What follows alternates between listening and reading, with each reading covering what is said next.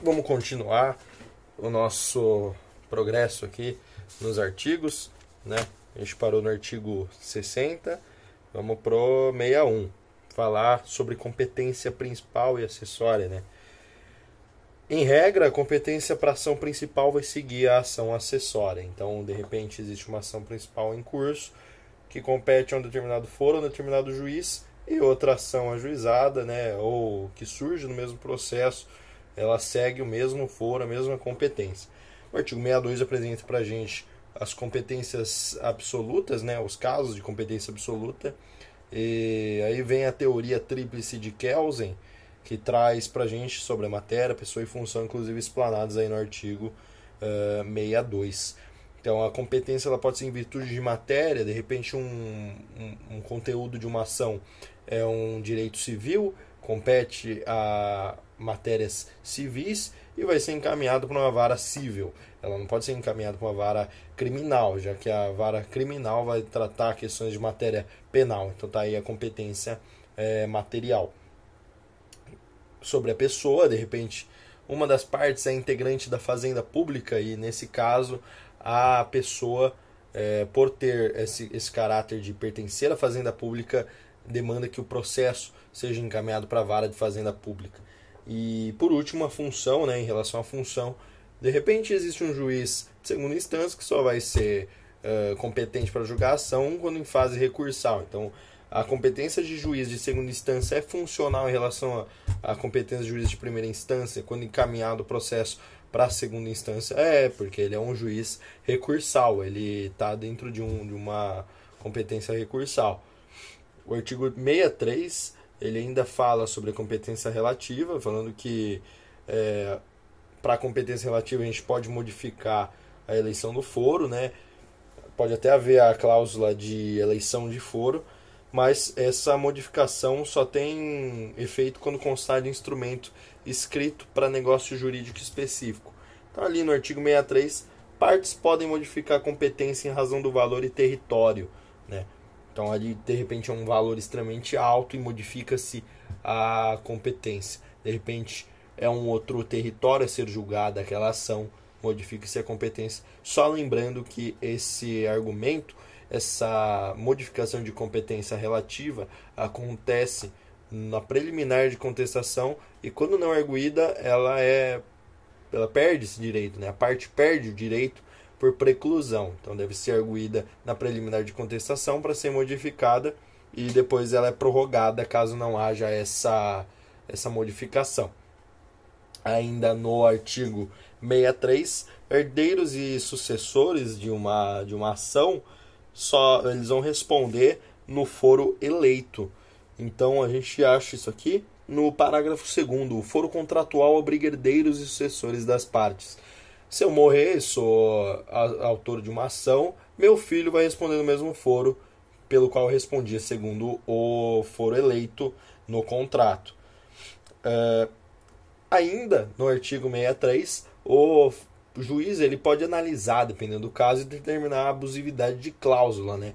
Então, às vezes eu sou o réu, mas é, a ação está ajuizada em Roraima, porque a cláusula de eleição de foro ela está se tratando aí de, de, de Roraima. Eu sou de Jundiaí, é uma abusividade, eu não vou me deslocar até Roraima para responder esse processo. Então o juiz lá de ofício ele responde, ele, ele determina a abusividade daquela cláusula e muda para melhorar a situação do réu, né? Uh, isso também pode ser arguído, né? É, eu posso pedir para que o juiz veja essa abusividade, mas eu tenho um, um momento específico para falar no para falar em, em, cláusula abusiva, né? Então, citado, incube ao réu alegar a abusividade da cláusula de eleição de foro na contestação. Eu tenho que ser citado no momento da citação que a gente traz essa abusividade da cláusula e aí sim o juiz determina para a gente a mudança e remete os autos ao domicílio do réu. Uh, na contestação para não alegar, para não, não perder e para não passar aí a ocorrer uma preclusão. Artigo 64. A incompetência alegada como questão preliminar de contestação. a gente vai falar da, da mesma coisa, da prorrogação é, no artigo 65, mas aqui a gente fala sobre incompetência absoluta ou relativa alegada como questão preliminar de contestação para modificação. A jurisdição, ou melhor, a incompetência absoluta ela pode ser alegada em qualquer tempo e qualquer grau de jurisdição. É, mas pode ser trazida pelas partes, pode ser provocada pelas, pelas partes, mas é sempre de ofício que o juiz atua e ele deve atuar de ofício para fazer a, para alegar a sua incompetência para aquele caso ou de repente para é, abraçar aquele caso. É, o juiz decide imediatamente a incompetência quando manifestada. Então a parte trouxe esse primeiro problema imediatamente, sem passar por nenhum outro procedimento dentro do processo, o juiz já é, determina e decide qual que é a competência ou qual é a incompetência. Se acolhida, é, essa, essa contestação de incompetência, os autos vão de, de ofício já para o juiz competente por determinação do juiz. Se não houver uma, uma decisão judicial diversa do processo que estava numa, numa situação anterior, né? E o juiz concordar com, esses, com essas decisões que transitaram no juízo incompetente, o juiz pode simplesmente manter os efeitos dessa decisão, ou se ele não concordar, como o juízo era incompetente, ele é, cancela, exclui e dá uma nova decisão, dá uma nova resolução de mérito para as partes dentro de um juízo competente. Artigo 65 volta trazendo a competência relativa sobre a prorrogação, né, como eu falei, que ela é prorrogada se não for alegada na preliminar de contestação. Não alegando, perdeu o direito, fio já era, vai, essa, vai esse, esse juízo até o final do, do processo. Artigo 66, trazendo aí sobre conflito de competências, né? Há conflito de competências quando dois ou mais juízes se declaram competentes, conflito positivo. Há conflito de competência quando dois ou mais juízes se consideram incompetentes, atribuindo um a outro competência, é, conflito negativo. Ou entre dois ou mais juízes surge controvérsia acerca da reunião ou separação de processos. Aí a gente não tem a, a denominação, eu chutaria conflito misto, né? É, mas Aí, havendo reunião ou separação de processo em dois juízes distintos, também há conflito. O juiz incompetente que receber a remessa dos autos de um primeiro juiz incompetente também, ele deve encaminhar isso para o terceiro juiz é, competente. E se ele não encaminhar para o juiz competente, ele deve suscitar conflito. O que quer dizer isso dentro do processo? É, dentro do, do, do, sistema judiciário, nós temos órgãos que vão analisar a competência e determinar a competência. Então, o juiz ele deve originar esse conflito para posterior resolução, segundo essas outras normas, essas outras determinações que estão é, externas ao processo. E, inclusive, é uma tabelinha bonitinha, jogando aí no Google, vocês acham de boa. Artigo 67 vai falar sobre cooperação nacional. É, os juízes podem pedir, pedir a cooperação para a prática de qualquer auto processual mas aí é por carta precatória, um juiz pede para o outro, é, via carta precatória, o auxílio para procedimentos, para atos processuais. Artigo 69 já vai falar que o pedido vai ser prontamente atendido e sem forma específica, tendo aí a carta de ordem, carta precatória e carta arbitral. Falando primeiro da carta arbitral, vem do árbitro uma parte inferior para o juiz, a parte de cima. Então, é a carta em sentido ascendente. Carta de, de carta precatória de um juiz para outro juiz, então forma uma reta. Né? Não, não existe hierarquia superior. Já a carta de ordem é de cima para baixo. Um juiz de um órgão colegiado ou de, um, de uma segunda instância, de repente um juiz superior a esse aqui de baixo, pede alguma coisa para esse juiz aqui de baixo. É, falando aí de auxílio, reunião, informações, né? Vamos ler o artigo para melhorar a nossa situação. Pedido de cooperação deve ser prontamente atendido, precisa de forma específica e pode ser executado como auxílio direto, reunião a pensamento de processo, prestação de informações, atos concertados entre os juízes cooperantes. Então a gente tem ali os parágrafos já mencionando para a gente como vai funcionar a carta precatória, a ordem e arbitral. Parágrafo 2 já diz que os atos concertados poderão consistir no estabelecimento de procedimento para, e aí vem elencado nos incisos no que os juízes podem cooperar entre si, e enquanto no parágrafo 3 já diz que o pedido de cooperação judiciária pode ser realizado entre órgãos jurisdicionais de diferentes ramos do Poder Judiciário. É, então, atos consertados no juízo pode ser estabelecimento de procedimento para prática de citação, intimação de edificação, provas, tutela provisória, recuperação de empresas, crédito na falência ou recuperação, centralização de processos repetitivos, que já é inadmissível para o Poder Judiciário, e para executar alguma decisão. Artigo 70 vai falar para a gente sobre a capacidade da parte ser parte, né? É, toda pessoa que se encontra no exercício de seus direitos tem capacidade de estar em juízo. Para esse, esse tema, Vejam o vídeo de pressupostos processuais que a gente vai ver capacidade de ser parte. Vamos ver artigo 71, incapaz como parte.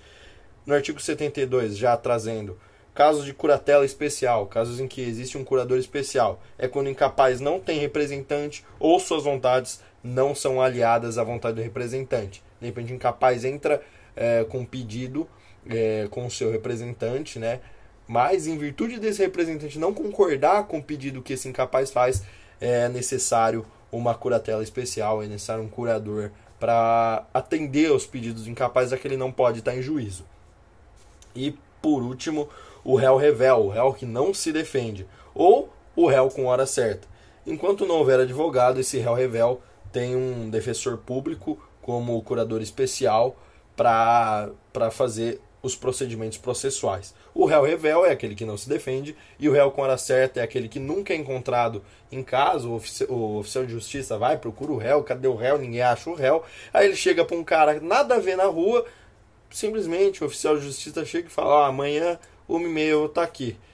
Uma e meia, uma hora certa para o réu. Réu com hora certa. Acabou, não tem erro. Artigo 73.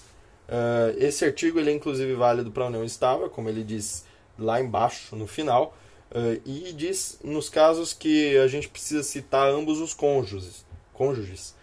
Ação sobre direito real imobiliário, casamento com comunhão de bens e precisa de consentimento, né? É, falando de cônjuge, quase que eu lembrei do Sérgio Moro aí, né? Falando de cônjuge. Ação sobre fato de ambos ou ato praticado. Então, de repente, os cônjuges praticaram algum fato é, concernente aos dois e eles precisam ser citados em conjunto.